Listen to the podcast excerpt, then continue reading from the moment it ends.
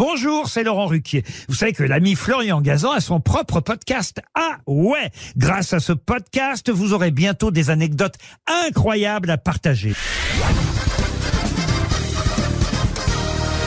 Salut, c'est Florian Gazan. Dans une minute, vous saurez pourquoi, sans les femmes, les hommes ne boiraient pas de bière. Ah ouais? Ouais, tout simplement parce que ce sont elles qui l'ont inventé.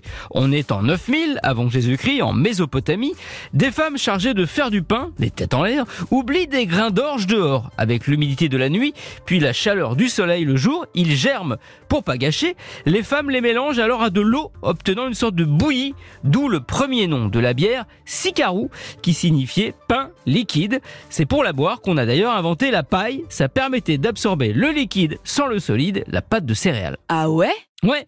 Par conséquent, ce sont les femmes qui pendant très longtemps ont brassé la bière à domicile. Ça leur permettait d'arrondir leur fin de mois. Ce n'était pas maître, mais maîtresse Canter. C'est elle aussi qui la buvait, car ça n'intéressait pas les hommes qui préféraient le vin.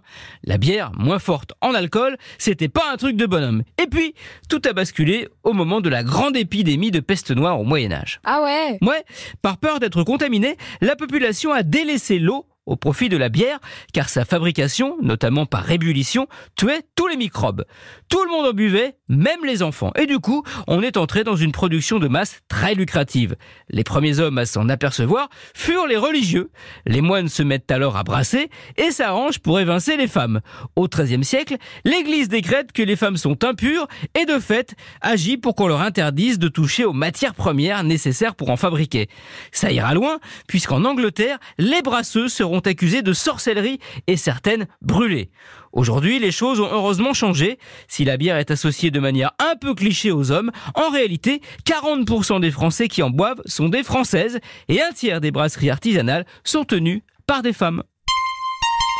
Merci d'avoir écouté ce podcast. Retrouvez tous les épisodes de Huawei sur l'application RTL et sur toutes les plateformes partenaires.